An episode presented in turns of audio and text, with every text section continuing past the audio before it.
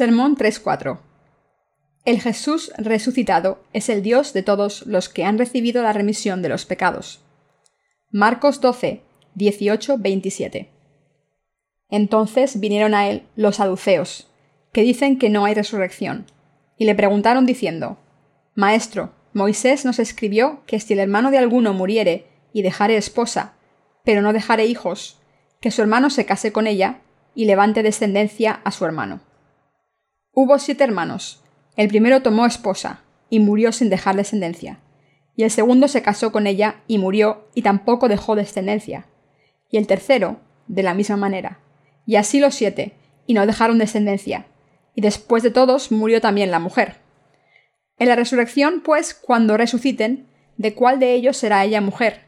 Ya que los siete la tuvieron por mujer. Entonces, respondiendo Jesús, les dijo, No erráis por esto, porque ignoráis las escrituras y el poder de Dios? Porque cuando resuciten los muertos, ni se casarán, ni se darán en casamiento, sino serán como los ángeles que están en los cielos. Pero respecto a que los muertos resucitan, ¿no habéis leído en el libro de Moisés cómo le habló Dios en la zarza diciendo, Yo soy el Dios de Abraham, el Dios de Isaac y el Dios de Jacob? Dios no es Dios de muertos, sino Dios de vivos, así que vosotros mucho erráis. ¿De quién es Dios nuestro Señor? Les doy mi más sincera bienvenida. Hoy es domingo de Pascua. Celebramos este día para conmemorar la resurrección de Jesús. Como creemos en la justicia de Jesús, no dudamos de su resurrección. Nuestro Señor se levantó de entre los muertos. Sin embargo, muchas personas dudan de la resurrección de Jesús diciendo con sus ideas humanas que es imposible que una persona muerta vuelva a la vida. Otras personas sí que creen en la resurrección de Jesús, pero no creen en la resurrección futura de los santos. Hoy, mientras celebramos la Pascua, algunas personas están contentas, mientras que otras están tristes, ya que los que han recibido la remisión de los pecados al aceptar al Señor con fe, serán resucitados y vivirán con Él para siempre cuando vuelva al mundo mientras que otros seguirán siendo pecadores y participarán en la segunda resurrección, en la que serán arrojados al fuego del infierno para la eternidad. No estamos solos en la celebración de la resurrección esta mañana, ya que estoy seguro de que las iglesias del mundo también están celebrando esta fiesta. Pero aunque muchas iglesias de todo el mundo celebren el domingo de Pascua, sé que muchos pastores dirán solo unas pocas palabras sobre la resurrección de Jesús y se centrarán en asuntos sociales. Hay muchos socialistas en la comunidad cristiana coreana. Muchos de ellos están involucrados en diferentes actividades socialistas e incitan a los cristianos a cooperar con ellas, como intentar revivir la economía de Corea del Norte, enviando comida a muchas personas que pasan hambre. En realidad, esto no es más que un movimiento socialista que no tiene nada que ver con la resurrección de Jesús o la fe. Lo que debemos hacer este domingo de Pascua es tomar un momento para reflexionar sobre nuestra fe.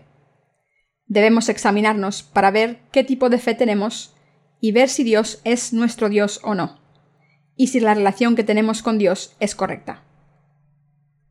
Nuestro Señor dijo en el pasaje de las Escrituras de hoy, Dios no es Dios de muertos, sino Dios de vivos. Marcos 12, 27. También dijo, Yo soy el Dios de Abraham, el Dios de Isaac y el Dios de Jacob. Marcos 12:26.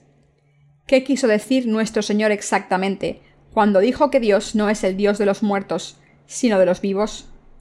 El Señor dijo claramente que Dios es el Dios de los vivos, pero ¿quiénes son los vivos? A los ojos de Dios los vivos son los que han recibido la remisión de los pecados, al creer en la justicia del Señor, y que participarán en la primera resurrección del Señor. El Señor ha cumplido el Evangelio de la Salvación con su agua y su sangre. Y todos los que creemos en este Evangelio hemos sido librados de sus pecados y devueltos a la vida. Y estas personas son las que Dios tenía en mente cuando habló de los vivos. En otras palabras, el Señor es el Dios de los que han recibido la remisión de los pecados al creer en el Evangelio del agua y el Espíritu de la misma manera en que Dios es el Dios de Abraham e Isaac. Ahora es el Dios de los que han recibido la remisión de los pecados, al creer en la justicia de Dios. En resumen, El Señor es el Dios de los que han heredado esta fe verdadera. Dios es el Dios de todos los que creen en el Evangelio del agua y el Espíritu. El Señor se ha convertido en el Dios de todos los que han recibido la remisión de los pecados a través de su fe en el Evangelio del agua y el Espíritu. Dios no es el Dios de los muertos, sino el Dios de los vivos. Hemos recibido la remisión de los pecados y nos hemos convertido en hijos de Dios al creer en su Evangelio de justicia. Y Dios es el Dios de todos los que creen en este verdadero Evangelio. Jesucristo es Dios y nuestro Salvador, y hemos sido librados de nuestros pecados y resucitados al creer en este Señor. Jesucristo es el Dios vivo. Como Jesús es el Dios que vive para siempre, quien cree en el Evangelio del agua y el Espíritu puede ser salvado perfectamente. Y todos los que hemos sido salvados por fe somos el pueblo de Dios para siempre. Como Dios se ha convertido en el Dios de todos los que creemos en el Evangelio del agua y el Espíritu, siempre se nos revela y nos guía a través de su palabra. Debemos recordar este domingo de Pascua que Dios es el Dios de los vivos y examinarnos para ver si Dios está vivo en nuestros corazones. Dicho de otra manera, sus corazones deben tener fe en que Jesucristo se levantó de entre los muertos, ascendió a los cielos y es el Dios vivo. Estoy seguro de que su vida espiritual será un gran beneficio si pueden asegurar que tienen plena fe en esta verdad hoy, el domingo de Pascua. Mis queridos hermanos, hemos recibido la remisión de los pecados para siempre al creer en la justicia del Señor. Nuestras almas han sido resucitadas de la muerte. Y el Dios en el que creemos no es un Dios muerto, sino que es el Dios que vive eternamente. Por tanto, nuestro Dios es siempre el Dios de los que han recibido la remisión de los pecados, alcanzado la salvación y resucitado al creer en el Evangelio del agua y el Espíritu. El Señor es el Dios de los que creen en su bautismo y su sangre. Nuestro Señor empezó su vida pública en este mundo cuando tenía 30 años, para salvar a la raza humana que estaba destinada a morir por sus pecados. El Señor hizo su obra de salvación que libró a todos los que estaban condenados a una muerte segura. ¿Cómo consiguió esto el Señor? Cuando el Señor cumplió los 30 años, fue a buscar a Juan el Bautista, el representante de toda la humanidad. Dios había prometido enviar a Elías en el libro de Malaquías del Antiguo Testamento, y la Biblia dijo que Juan el Bautista vendría en el espíritu y el poder de Elías. Malaquías 4:5, Lucas 1:17. Jesús fue bautizado por Juan el Bautista en el río Jordán, para aceptar todos los pecados de la raza humana. El bautismo de Jesús fue recibido según la voluntad de Dios Padre. De hecho, en obediencia a la voluntad de Dios Padre, Jesús vino a este mundo como Salvador de la humanidad, fue bautizado por Juan el Bautista y murió en la cruz. Según el plan de Dios Padre para la raza humana, su Hijo Jesús fue bautizado por Juan el Bautista y después fue crucificado para hacer la obra de salvación en obediencia a la voluntad del Padre. Destruid este templo y en tres días lo levantaré, Juan 2.19. Muchas personas de los tiempos de Jesús no entendían su palabra porque eran ignorantes espiritualmente. Por ejemplo, cuando Jesús dijo al pueblo de Israel que destruyera el templo de Jerusalén y que lo levantaría en tres días, todos se quedaron sorprendidos, porque lo interpretaron literalmente, y por eso pensaron que Jesús estaba loco. Después de todo, tardaron más de 40 años en construir el templo. Sin embargo, cuando Jesús estaba hablando del templo, en realidad hablaba de su propio cuerpo. Les estaba diciendo, Cuando matéis mi cuerpo, lo levantaré de entre los muertos. Jesús habló de la destrucción y la reconstrucción del templo en el contexto de su muerte y resurrección.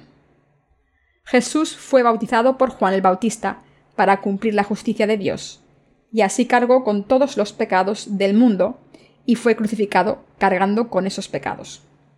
Al ser bautizado en el río Jordán, Jesús aceptó todos los pecados de la humanidad para siempre, y al morir en la cruz y levantarse de entre los muertos, nos ha salvado de todos los pecados del mundo para siempre a todos los que creemos en esta verdad.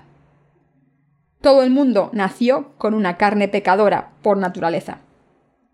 Por eso todo el mundo tiene debilidades. Es triste pensar en todos los pecados y en la muerte certera. Todo el mundo siente dolor por haber nacido en este mundo con una carne pecadora y débil. No podemos librarnos de esta carne, ni de los pecados y las debilidades, y por eso pensamos constantemente en nuestra supervivencia física, aunque los pecados que cometemos con nuestros cuerpos y corazones nos producen dolor durante todas nuestras vidas. Por eso es imposible vivir completamente aislados del pecado mientras vivimos en este mundo.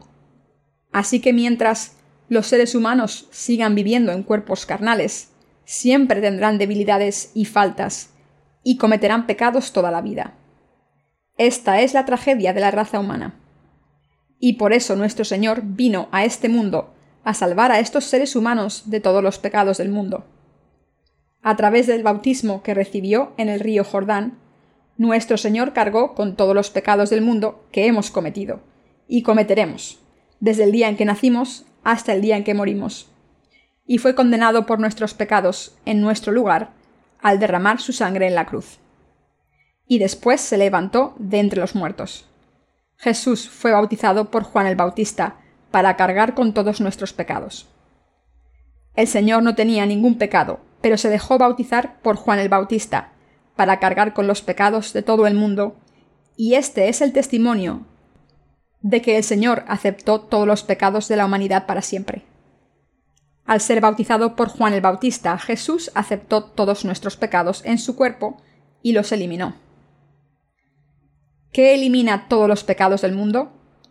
El agua espiritual los limpia. El fuego no puede eliminar la suciedad de los sumideros por muy feroz que sea. Puede quemar parte de la suciedad pero no puede limpiar el sumidero sin destruir parte del mismo. Sin embargo, el agua puede limpiar la suciedad completamente, de la misma manera en que la lluvia se lleva la suciedad de las calles y la lleva hasta el mar. De la misma manera, el agua espiritual de nuestro Señor es indispensable para limpiar los pecados de la raza humana. Jesús fue bautizado precisamente por esta razón, para cargar con los pecados de todo el mundo y limpiarlos por todos los que creen en el Señor. Por eso fue crucificado hasta morir y se levantó de entre los muertos al tercer día. ¿Por qué se levantó Jesús de entre los muertos? ¿Por qué se tuvo que levantar Jesús de entre los muertos? ¿Por qué tuvo que ser bautizado por Juan el Bautista? ¿Por qué tuvo que morir en la cruz? ¿Y por qué tuvo que nacer Jesús en este mundo? Aunque hay muchas preguntas que contestar, solo hay una respuesta. Jesús lo hizo para resucitarnos de entre los muertos. El Señor hizo todas estas cosas para salvar nuestras almas, porque estábamos destinados a morir por nuestros pecados. Tuvo que venir a este mundo para salvarnos a los que estábamos destinados a morir por nuestros pecados. Y por eso fue bautizado por Juan el Bautista, murió en la cruz y se levantó de entre los muertos. A través de este bautismo el Señor ha cargado con todos nuestros pecados. Como resultado, su muerte se convirtió en nuestra muerte y su resurrección se convirtió en nuestra resurrección. ¿Por qué? Porque Jesús vino a este mundo para salvarnos de los pecados del mundo y de una muerte segura. Jesús vino al mundo para librarnos de todos los pecados y la muerte, y por esta razón fue bautizado por Juan el Bautista, murió en la cruz y se levantó de entre los muertos al tercer día. La encarnación del Señor, sus 33 años en este mundo, su bautismo y su crucifixión tuvieron lugar para poder librarnos de nuestros pecados. Y se levantó de entre los muertos para asegurar nuestra salvación. El Señor se había levantado de entre los muertos para levantarnos de entre los muertos. Para salvarnos de la muerte y darnos una vida nueva, el Señor fue resucitado.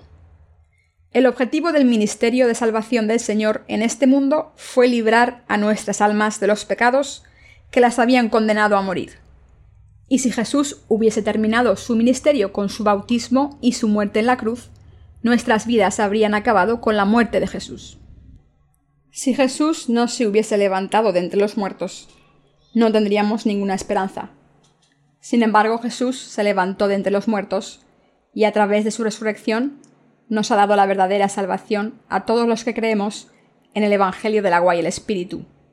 nos ha dado una vida nueva y ha salvado a nuestras almas para siempre. Jesús prometió su resurrección diciendo, Destruid este templo y en tres días lo levantaré. Juan 2.19. La muerte de Jesús y su resurrección nos resucitaron. Y precisamente como fue bautizado por Juan el Bautista, fue crucificado hasta morir. Los soldados romanos ataron a Jesús a la cruz. Los judíos y los sacerdotes lo entregaron a los soldados romanos. Así que estos soldados romanos clavaron las manos y los pies de Jesús a la cruz con clavos enormes, traspasando las arterias y haciendo que derramase toda la sangre de su cuerpo para que se desangrara hasta la muerte. Cuando Jesús estaba a punto de morir, gritó, Dios mío, Dios mío, ¿por qué me has abandonado? Marcos 15, 34. Jesús sufrió un dolor indescriptible. Desde el mediodía hasta las 3 de la tarde del mundo entero se sumió en la oscuridad. Esto significa que Dios Padre le dio la espalda a su Hijo porque debía morir por el bien de la humanidad, ya que había cargado con los pecados del mundo mediante el bautismo que recibió de Juan el Bautista. Por eso debía morir. Aunque era el Hijo de Dios, tuvo que morir porque había cargado con todos los pecados del mundo sobre su cuerpo a través del bautismo. Por eso Dios no le pudo ayudar. Como Dios Padre le dio la espalda a su Hijo, el monte Calvario se sumió en la oscuridad y duró tres horas.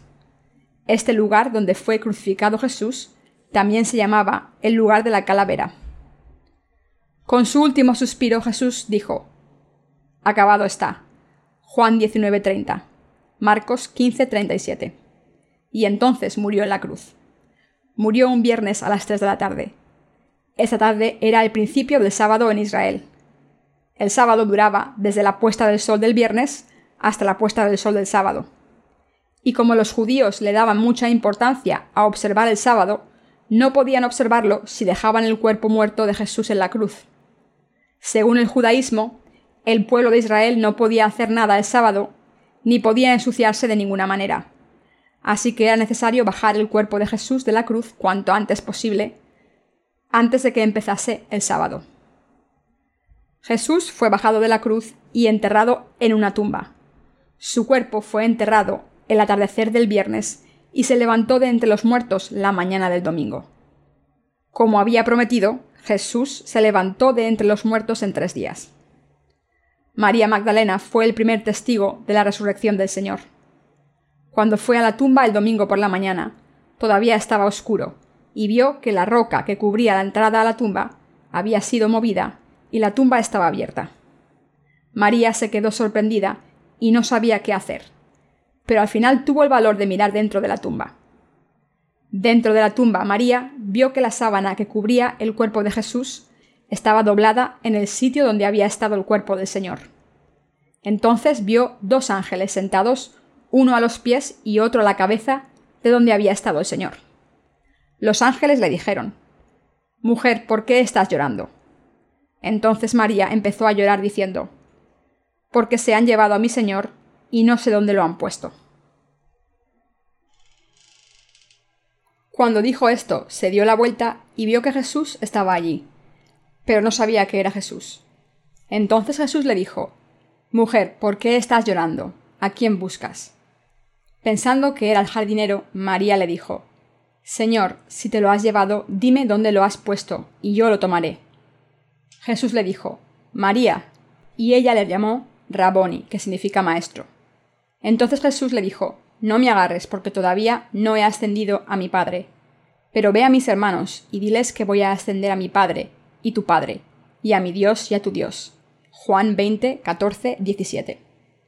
Al escuchar esto, María salió corriendo de la tumba, temblando de miedo. Fue corriendo a los discípulos y les dijo que había visto al Señor y les contó lo que había dicho. Así que les dijo, Ha ocurrido algo maravilloso. Jesús se ha levantado de entre los muertos. Acabo de volver de su tumba y he visto con mis propios ojos que está vivo. Me ha dicho que va a ascender al Padre. Al escuchar esto, Pedro se fue deprisa a la tumba para verlo con sus propios ojos. Pero cuando llegó Pedro y entró en la tumba, vio que la sábana que cubría a Jesús estaba doblada como María había dicho. Todos los discípulos de Jesús, excepto Tomás, creyeron en la resurrección de Jesús. Así que Tomás les dijo, No puedo creer que Jesús se haya levantado de entre los muertos. No he visto al Señor con mis propios ojos, así que dejad de decir tonterías. No creeré hasta que lo vea con mis propios ojos. Mientras los discípulos estaban escondidos por miedo en una casa cerrada, Jesús se les apareció diciendo, ¿Seguís sin tener fe? Entonces el Señor se puso delante de Tomás y le dijo, Tomás, ¿has dicho que no creerás hasta que no me veas? Aquí estoy. Tu Señor está aquí. Mira las heridas de mis manos. Si sigues dudando, mira mi costado y pon los dedos en mis heridas. Solo después de poner la mano en el costado de Jesús, Tomás creyó que se había levantado de entre los muertos. Nuestro Señor le dijo, Porque me has visto, Tomás, creíste. Bienaventurados los que no vieron y creyeron. Juan 20:29. Jesús se ha levantado de entre los muertos. Fue resucitado. Y al levantarse de entre los muertos, Jesús no solo se convirtió en el Salvador de sus discípulos, sino también en nuestro Salvador. Al levantarse de entre los muertos, nuestro Señor dio testimonio de su resurrección a los discípulos. Al venir a este mundo como Salvador de la raza humana, Dios cargó con todos nuestros pecados a través de su bautismo, fue crucificado por nosotros mientras cargaba con esos pecados, y se levantó de entre los muertos. Y al hacer esto se ha convertido en el Dios de los vivos, es decir, de todos los que creen en el Dios vivo y su palabra. Este es el Evangelio del agua y el Espíritu en el que creemos. Nuestras almas estaban destinadas a morir por nuestros pecados, pero Jesucristo las ha devuelto a la vida. Jesús es el Dios de todos los que tienen esta fe en Cristo como su Salvador y en su obra de salvación. Es el Señor de todos los que creen en Dios y su palabra. Nuestro Señor no solo borró todos los pecados cuando vino al mundo, sino que además se levantó de entre los muertos. Y como Jesús está vivo, ahora se ha convertido en el Dios eterno de todos los que creen en su justicia. El Señor nos ha salvado a todos al ser bautizado, sufrir el dolor de la crucifixión y levantarse de entre los muertos. Cargó con el odio de la humanidad durante sus 33 años de vida en este mundo. Pero el Señor resucitado era el Dios que vive para siempre. Y como el Señor es el Señor de la resurrección, no pudo dormir para siempre. Tuvo que ser bautizado por Juan el Bautista y ser crucificado hasta la muerte para borrar nuestros pecados, y su muerte fue solamente temporal. El Señor fue bautizado para cargar con nuestros pecados. El Señor se levantó de entre los muertos. Después de levantarse de entre los muertos, Jesús se sentó a la derecha de Dios Padre, donde está ahora. Como Creador y juez de todos los seres humanos, Él nos juzgará a todos los creyentes y los no creyentes el último día. Pero a todos sus creyentes les dará vida y gloria eterna como el Señor está vivo, ha hecho posible que quien escuche y crea el Evangelio de la palabra de Dios sea salvado. Y a todos los que hemos recibido la remisión de los pecados, nos ha dado el Espíritu y la redención. Al ser bautizado por Juan el Bautista y crucificado hasta morir, el Señor ha sellado la salvación de todos los que han recibido la remisión de los pecados, al reconocer y creer en esta obra de salvación, diciéndoles, sois mis hijos. Aunque vuestra carne sea débil, y por muchos pecados que cometáis, sois mis hijos. Ha sellado vuestros corazones con el Espíritu Santo de Dios.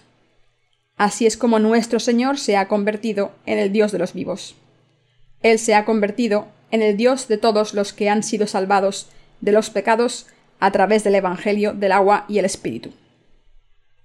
Nuestro Señor se ha levantado de entre los muertos y así ha resucitado a todos los que han sido salvados del pecado, y les ha dado la vida eterna.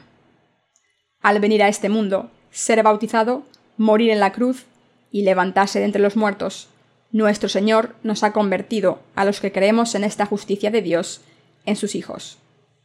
Jesús es el Dios viviente que les ha dado una vida nueva a sus creyentes. Ha hecho posible que reciban la remisión de los pecados y los ha transformado en personas justas. Se ha convertido en el Dios de todos los que creen en la justicia, es decir, en el Evangelio del agua y el Espíritu. ¿Quién es Jesús para nosotros? Es el Salvador de todos los que creen en la justicia de Dios. ¿Es Jesús el Dios de los pecadores o el de los justos? El Señor dijo, No soy el Dios de los muertos, sino de los vivos. Soy el Dios de Abraham, Isaac y Jacob. ¿Era Abraham pecador? ¿Era Isaac pecador? ¿Era Jacob pecador? ¿Era Pedro pecador? ¿Era el apóstol Pablo pecador? ¿Eran los doce discípulos pecadores? Aunque fueron pecadores en un punto de sus vidas, se convirtieron en personas justas al creer en Jesucristo como su Salvador. Jesús los hizo justos y se convirtió en su Salvador. Y por eso predicaron a Jesús y su salvación por todo el mundo. Por tanto, Jesús no se ha convertido en el Dios de los muertos o de los que no han recibido la remisión de los pecados, sino que es el Dios de los vivos que han recibido la remisión de los pecados. Mis queridos hermanos, Jesús es el Dios de los que han recibido la remisión de los pecados al creer en el Evangelio del agua y el Espíritu. Deben decidir por su cuenta si van a creer en la justicia de Jesús o no así que les pido que tomen un momento para pensarlo detenidamente. Pregúntense si creen o no en que sus pecados fueron pasados a Jesús cuando fue bautizado. Aunque todos sus pecados fueron pasados a Jesús, solo pueden desaparecer si reconocen la justicia de Dios con sus corazones. Entonces sus corazones podrán tener esta verdadera fe que les salva. Aunque hay muchas personas en este mundo que dicen creer en Jesús, hay muy pocas personas que hayan recibido la remisión de los pecados y hayan nacido de nuevo por fe. Pero Dios no es el Dios de los que no han nacido de nuevo. Es el Dios de los nacidos de nuevo que creen en el Evangelio del agua y el Espíritu. Jesús es nuestro Salvador porque creemos en este verdadero Evangelio. Al ser bautizado, tomó todos nuestros pecados y los eliminó. Fue condenado por ellos en nuestro lugar y se ha levantado de entre los muertos, para redimir todos los pecados mediante el Evangelio del agua y el Espíritu, y se ha convertido en el Dios de todos los que creen en esta verdad de todo corazón. Jesús es el Dios de todos los santos nacidos de nuevo, que creen en el Evangelio del agua y el Espíritu. Si quieren ser redimidos de todos sus pecados, deben creer en el bautismo de Jesús y en su muerte en la cruz de todo corazón. Solo entonces podrán eliminar sus pecados y solo entonces podrán recibir la vida nueva de Dios.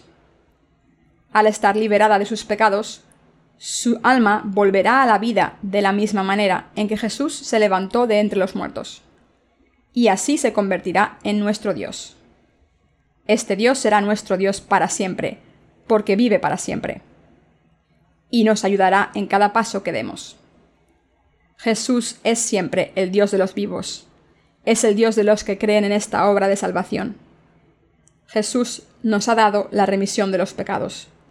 Ha borrado todos los pecados de la humanidad al venir a este mundo, ser bautizado, morir en la cruz, en nuestro lugar, y levantarse de entre los muertos. Y este Jesús se ha convertido en el Dios de todos los que creemos en Él de corazón. Por tanto, todos debemos creer de todo corazón en el Evangelio del agua y el Espíritu que Jesús nos dio. Nadie puede evitar cometer pecados hasta que muere. Por eso, el Evangelio del agua y el Espíritu verdadero es la verdad de nuestra salvación. Y pueden ser personas justas al creer en esta verdad. Con el corazón se cree para la justicia y con la boca se confiesa para la salvación. Solo al creer de corazón se convierten en personas justas no al hacer buenas obras. Como he mencionado anteriormente en el sermón, su gozo y su pena dependen de su fe, y los que creen en el Evangelio del agua y el Espíritu tienen un destino diferente de los que no creen, porque los primeros se regocijarán, pero los segundos solo tendrán pena. Quien busca el Evangelio del agua y el Espíritu será salvado de sus pecados. En el Antiguo Testamento, cuando Moisés guió al pueblo de Israel por el desierto, los israelitas se quejaron de la falta de comida y agua y le acusaron de llevarles al desierto para morir de hambre. Moisés se sintió herido por esto, y Dios fue provocado y envió serpientes al campamento de los israelitas para castigarlos. Estas serpientes aparecieron desde todas las partes del desierto y ocuparon el campamento mordiendo a los israelitas. Los israelitas fueron atacados por las serpientes y murieron por el veneno. Pero Moisés oró a Dios para que perdonase al pueblo de Israel por hablar contra él. Y cuando Dios escuchó esta oración, le dijo a Moisés, Pon una serpiente de bronce en un palo alto y haz que la gente que ha sido mordida la mire. Diles que quien mire esta serpiente de bronce será sanado y vivirá. Así que Moisés hizo una serpiente de bronce y la puso en un palo alto en el desierto. Entonces les dijo a los israelitas, quien haya sido mordido por estas serpientes, que mire esta serpiente de bronce. Todos los que la miren serán sanados y salvados. Cuando los israelitas eran mordidos por esas serpientes, se quejaban del dolor. Pero ahora habían escuchado a su líder Moisés diciéndoles que mirasen la serpiente de bronce y serían sanados del veneno de las serpientes. Todos los que habían sido mordidos no podían hacer nada por sanarse, pero reaccionaron de maneras diferentes. Algunas personas dijeron, Se me ha hinchado la pierna por la mordedura y me estoy muriendo de dolor. ¿Cómo voy a ser sanado por mirar una estúpida serpiente de bronce? Debo estar alucinando. Los que eran así de tercos no miraron la serpiente, diciendo, Ya no me puede ayudar nadie. No me voy a dejar engañar por esta farsa. Prefiero morir que parecer un necio por caer en esta mentira. Otros, por otro lado, aprovecharon la oportunidad que se les dio. Aunque tenían las piernas hinchadas por el veneno tóxico y parecía no haber ninguna esperanza, miraron la serpiente de bronce, aferrándose a la promesa de Moisés y pensando, no tenemos nada que perder. Aunque Moisés esté mintiendo, mírale la serpiente mientras pueda. Y en el momento en que miraron la serpiente de bronce, sintieron una sensación extraña. Sus piernas estaban tan hinchadas que la ropa ya no les venía. Pero la hinchazón cesó y todo volvió a la normalidad. Así que los que escucharon a Moisés y miraron esta serpiente de bronce gritaron ¡Qué maravilla! Solo con mirar esta serpiente de bronce, como me ha dicho Moisés, me he curado por completo. Es un milagro. Entonces insistieron que todo el mundo mirase la serpiente de bronce diciendo no muráis en vano, mirad la serpiente de bronce en el palo. Entonces algunas personas dijeron, No voy a mirar la serpiente, no creo en esa tontería que Moisés está diciendo. Pero miradnos, hemos mirado la serpiente y ahora estamos completamente sanos. Por favor, miradla. La hinchazón de las piernas había desaparecido, pero aún así algunos israelitas seguían negándose a mirar la serpiente, diciendo, Prefiero morir que mirarla. Mi cuello está tan hinchado que casi no me puedo mover. Además, no creo en lo que dice Moisés. Los cuellos de los israelitas estaban hinchados por el veneno y les causaba mucho dolor moverlos. Pero los que estaban curados del veneno les dijeron, solo tenéis que mirar la serpiente de bronce una vez, aunque se os rompa el cuello. Pero a pesar de las súplicas, algunas personas eran tan tercas que cerraron los ojos deliberadamente y tuvieron que ser obligadas a abrir los ojos a la fuerza. Y en el momento en que miraron esta serpiente, fueron sanados de este veneno tóxico. Seguramente sabrán que la serpiente de bronce representa a nuestro Salvador Jesucristo, quien vino por el agua y la sangre para salvarnos del veneno del pecado. Este es el poder del Evangelio del agua y el Espíritu. Satanás muerde a los seres humanos con el pecado y les hace pecar desde que nacen hasta que mueren. Pero nuestro Señor cargó con todos esos pecados al ser bautizado en el río Jordán y fue condenado en la cruz en nuestro lugar. Fue bautizado para limpiar nuestros pecados. Fue crucificado hasta morir para vencer a Satanás y resucitó para convertirse en el Dios vivo de todos los creyentes y salvarlos. Por tanto, si las personas miran la encarnación de Jesús en este mundo mediante la que cargó con todos sus pecados a través de su bautismo y muerte en la cruz, y creen en él de todo corazón, podrán ser salvadas de todos sus pecados, de la misma manera en que los israelitas fueron completamente sanados del veneno de esas serpientes cuando miraron la serpiente de bronce clavada en el palo. Y como resultado se convertirán en hijos de Dios. La salvación se consigue al creer en Jesús de corazón y no mediante las obras propias. Solo por fe pueden recibir una vida nueva de Dios y convertirse en justos a sus ojos. Después de todo, ¿no nos muestra la Biblia que el pueblo de Israel en el desierto fue salvado de este veneno de las serpientes cuando miraron la serpiente de bronce? Satanás nos ha mordido y ha propagado todo su veneno por nuestros cuerpos. Como la epidemia del pecado se ha pasado de generación en generación, las almas de todo el mundo están muriendo por el pecado. Sin embargo, nuestro Señor vino al mundo para quitar este veneno tóxico. Aceptó este veneno al ser bautizado por Juan el Bautista y dejó que su propio cuerpo fuese crucificado hasta morir para vencer al diablo por completo. Y Dios Padre resucitó a su Hijo. La Biblia dice que Jesús fue herido por nuestras transgresiones y herido por nuestras iniquidades. Isaías 53:5. Jesús fue herido por nuestros pecados, y por ellas hemos sido sanados. En nuestros corazones y nuestros cuerpos teníamos pecados, que Satanás nos había infundido. Sin embargo, cuando nuestro Señor Jesús vino a este mundo, entregó su cuerpo en la cruz para borrar estos pecados. Murió junto con nuestros pecados para borrarlos. Está escrito en la Biblia, ya que el aguijón de la muerte es el pecado y el poder del pecado la ley. Primera de Corintios 15:56. Nosotros creemos que Jesús tomó todos nuestros pecados al ser bautizado y morir en la cruz para pagar el precio de nuestros pecados. Y como creemos de todo corazón que Jesús fue crucificado hasta morir por nuestros pecados, ya no tenemos pecados. Nosotros también creemos que Jesús se levantó de entre los muertos para resucitar a sus creyentes a la vida. Esta es la fe de la resurrección. Esta es la fe de los vivos y resucitados. Jesús se ha convertido en el Dios de todos los que han alcanzado la salvación, al creer en el Señor de todo corazón. Por eso Jesús dijo, No es el Dios de los muertos, sino el Dios de los vivos. Jesús se ha convertido en el Dios de los vivos. En otras palabras, se ha convertido en el Dios de los que creemos en Él como el Dios de la salvación, el Dios vivo que vino a este mundo y borró todos nuestros pecados con su agua y su sangre. Y como Cristo es el Dios vivo y el Dios de todos los creyentes, siempre ayuda a su pueblo.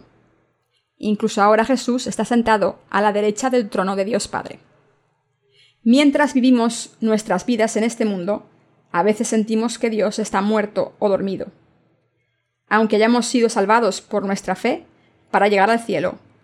A veces nos sentimos solos en el mundo, como si Dios nos hubiese salvado y después nos hubiese abandonado. Pero esto no es cierto. Dios no es el Dios de los muertos, sino el Dios de los vivos. Y no estamos muertos a sus ojos, sino que somos los que están salvados. Además, Dios tampoco se cansa o se duerme, sino que nos trata como su ojo derecho. Salmos 17, 8, 121, 4. Dios escucha todas las oraciones de su pueblo y nos ayuda. De la misma manera en que Dios está vivo, nosotros también estamos vivos. El Señor es el Dios de todos los que han recibido la remisión de los pecados.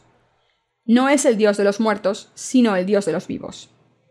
Todos los que no han sido redimidos de sus pecados están muertos. Aunque muchos cristianos celebren la llegada de Jesús como su Salvador y canten alabanzas, muchos de ellos están muertos porque no conocen el verdadero Evangelio ni han recibido la remisión de los pecados. Y por tanto Dios no es su Dios. Por eso su fe y su culto son en vano. Por el contrario, los que han recibido la remisión de los pecados tienen a Jesús como su Dios, porque creen de todo corazón en el Evangelio del bautismo del Señor y su cruz.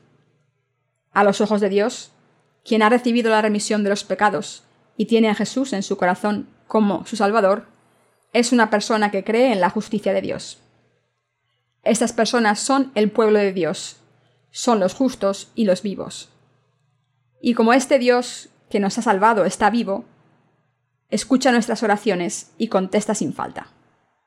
Esta Pascua lo que todos debemos tener en el corazón es que Dios no es el Dios de los muertos, sino el Dios de los vivos.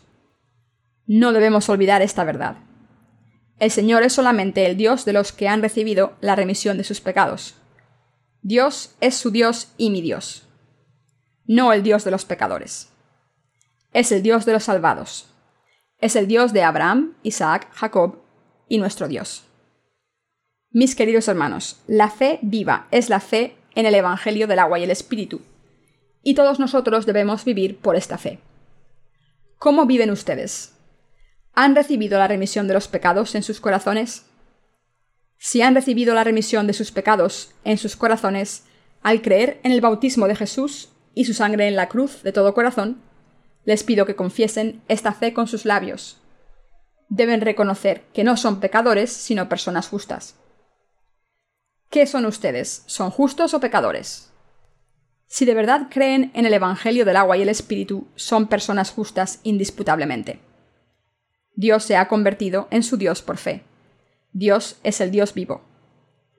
Así que esta Pascua debemos reafirmar nuestra fe una vez más y confiar en el Dios vivo, creyendo de todo corazón que este Dios es nuestro Dios, confiando en Él pase lo que pase, pidiéndole ayuda y viviendo con esta fe inamovible hasta que regrese el Señor. Mis queridos hermanos, por muchas dificultades que tengan, todo lo que tienen que hacer para superarlas es tener una fe plena. Crean de todo corazón que Dios no es el Dios de los muertos, sino el Dios de los vivos. Dios es nuestro Dios. Por el contrario, los pecadores no tienen nada que ver con la resurrección de Jesús, aunque se levantase de entre los muertos cien veces. En realidad, los que no son creyentes no tienen nada que ver con Jesús. De la misma manera en que no les importa que otra persona tenga un millón o mil millones de dólares en su cuenta bancaria, la justicia de Jesús es irrelevante para estos pecadores. Esto se debe a que no creen en el Evangelio del agua y el Espíritu de corazón, aunque deben recibir la remisión de los pecados al creer en el bautismo de Jesús y su sangre en la cruz. Por tanto, no les importa el bautismo de Jesús, ni su muerte en la cruz, resurrección o ascensión al cielo, para sentarse a la derecha del trono de Dios Padre, ni el hecho de que esté vivo. De hecho, todas estas cosas son sólo relevantes para los santos nacidos de nuevo. La resurrección de Jesús fue para nuestra resurrección. Fue herido por nuestros pecados. Fue bautizado para cargar con nuestros pecados. Y ahora está sentado a la derecha del trono de Dios Padre, en toda su gloria, para mostrarnos que nos ha convertido a los creyentes en sus propios hijos, y que también nos glorificará un día. Creer en estas cosas es tener la fe viva. Dios nos ha dado esta verdadera salvación a través del Evangelio del agua y el Espíritu. Les pido que tengan esta fe verdadera. Morirán si no tienen este verdadero Evangelio y esta verdadera fe. Morirán sin la Iglesia de Dios. Aunque han recibido la remisión de los pecados, si dejan de escuchar la palabra de Dios, aunque sea durante un mes, empezarán a morir en cuerpo y espíritu. Hay más cosas en la vida de fe que solamente ir al servicio de culto y escuchar las palabras de Dios. El culto es más que eso. En el Antiguo Testamento, cuando el pueblo de Israel estaba en el desierto, nuestro Dios les dio el maná del cielo como su pan de cada día. De la misma manera en que Dios les dio el maná, también nos da a nosotros el pan de cada día cuando nos reunimos, ya sea en el día del Señor o cualquier otro día. La hora del culto es la hora del alimento espiritual. Debemos cambiar nuestra idea de culto. Antes de nacer de nuevo, solíamos pensar que estábamos adorando a Dios, pero la adoración no solo consiste en ofrecerle algo a Dios. No consiste en pedirle a Dios que acepte nuestra devoción. Alabanza, adoración y acción de gracias. Ahora que hemos recibido la remisión de los pecados, debemos cambiar la manera en la que adoramos y darnos cuenta de que en vez de ofrecer algo a Dios, Él nos está dando nuestras bendiciones diarias. Está escrito en el Padre nuestro.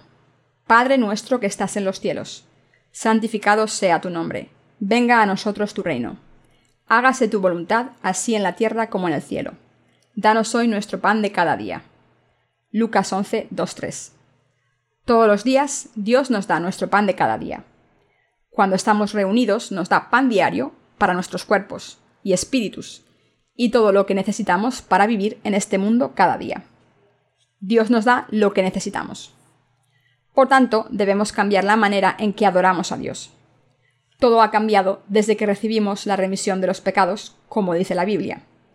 Las cosas viejas pasaron, he aquí todas son hechas nuevas. Segunda de Corintios 5:17. Todo ha cambiado, nuestra iglesia, nuestras almas, nuestro estado. La Biblia dice que los justos vivirán por fe. Por tanto, debemos vivir por fe escuchando la palabra de Dios diligentemente y superando las dificultades de este mundo por fe. Como Dios es el Dios de los que estamos salvados, podemos vivir con fe. Así que les pido que aprecien la Iglesia de Dios. Si se separan de la Iglesia de Dios en estos tiempos difíciles, sufrirán consecuencias desastrosas. Creen que sus vidas son suyas y que pueden hacer lo que quieran porque tienen mucho dinero que ofrecer a la Iglesia. No es verdad. En vez de dar, hay mucho que recibir de la Iglesia, tanto para nuestros cuerpos como para nuestros espíritus no solo están sirviendo al Señor, sino que el Señor les está sirviendo también. Ahora que hemos recibido la remisión de nuestros pecados, tenemos que cambiar muchas cosas, incluyendo la manera en que pensamos en la adoración y el servicio. Ante todo, les pido que vivan creyendo en la palabra de Dios. En el pasado solía pensar que estaba ayudando a Dios, pero al final me di cuenta de que ni yo ni los demás santos estábamos ayudando al Señor sino que el Señor nos estaba sirviendo a nosotros. Por eso la Iglesia de Dios es tan indispensable. Quien haya recibido la remisión de los pecados debe vivir esta vida de fe dentro de la Iglesia sin falta. Es obligatorio.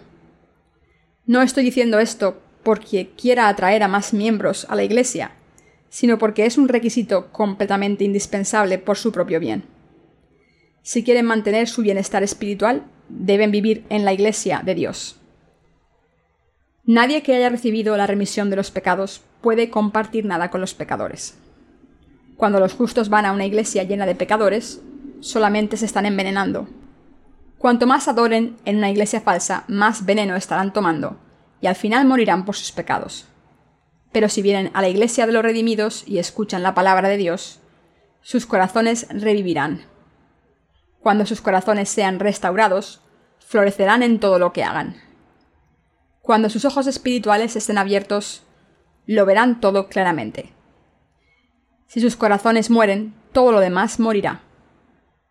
Hoy es el día de Pascua y comer huevos duros se ha convertido en una tradición cristiana.